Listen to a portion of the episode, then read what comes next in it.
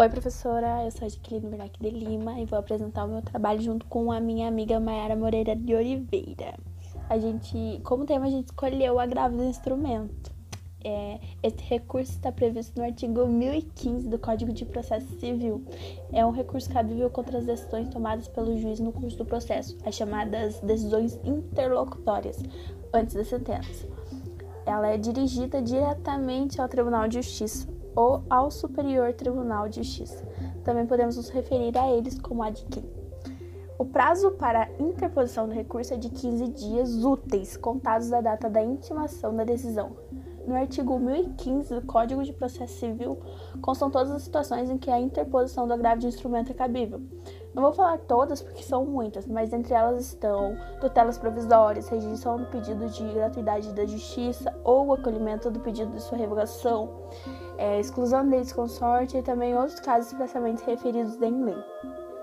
Porém, em dezembro de 2018, ao concluir o julgamento do recurso especial 1704520 sob o rito dos recursos repetitivos, a Corte Especial do Superior Tribunal de Justiça definiu o conceito de taxatividade mitigada no rol previsto no artigo 1015 do Código de Processo Civil, abrindo caminho para a interposição do agravo de instrumento em diversas outras hipóteses além daquelas que são previstas no texto legal.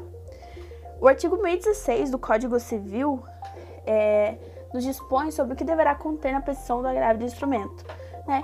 É, a qualificação das partes, a exposição do fato de direitos, as, as, razões do pedido de reforma, né, e o próprio pedido, e o nome dele é certinho dos advogados constantes no processo. Já o 1017 nos traz é, quais são os documentos que deverão ser instruídos junto com o recurso. No inciso primeiro são previstos os documentos obrigatórios, né?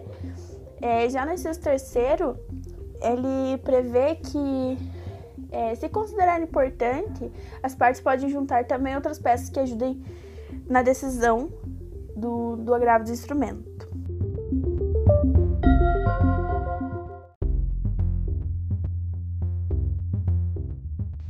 Em o artigo 1018 do CPC, o agravante poderá requerer a juntada aos autos do processo de cópia da petição do agravo de instrumento, do comprovante de sua interposição e da relação dos documentos que instruíram o recurso. Parágrafo 1. Se o juiz comunicar que reformou inteiramente a decisão, o relator considerará prejudicado o agravo de instrumento, ou seja, não ser possível o reconhecimento do presente recurso. Parágrafo 2. Não sendo eletrônicos os autos, o agravante tomará a providência prevista no caput no prazo de três dias a contar da interposição do agravo de instrumento.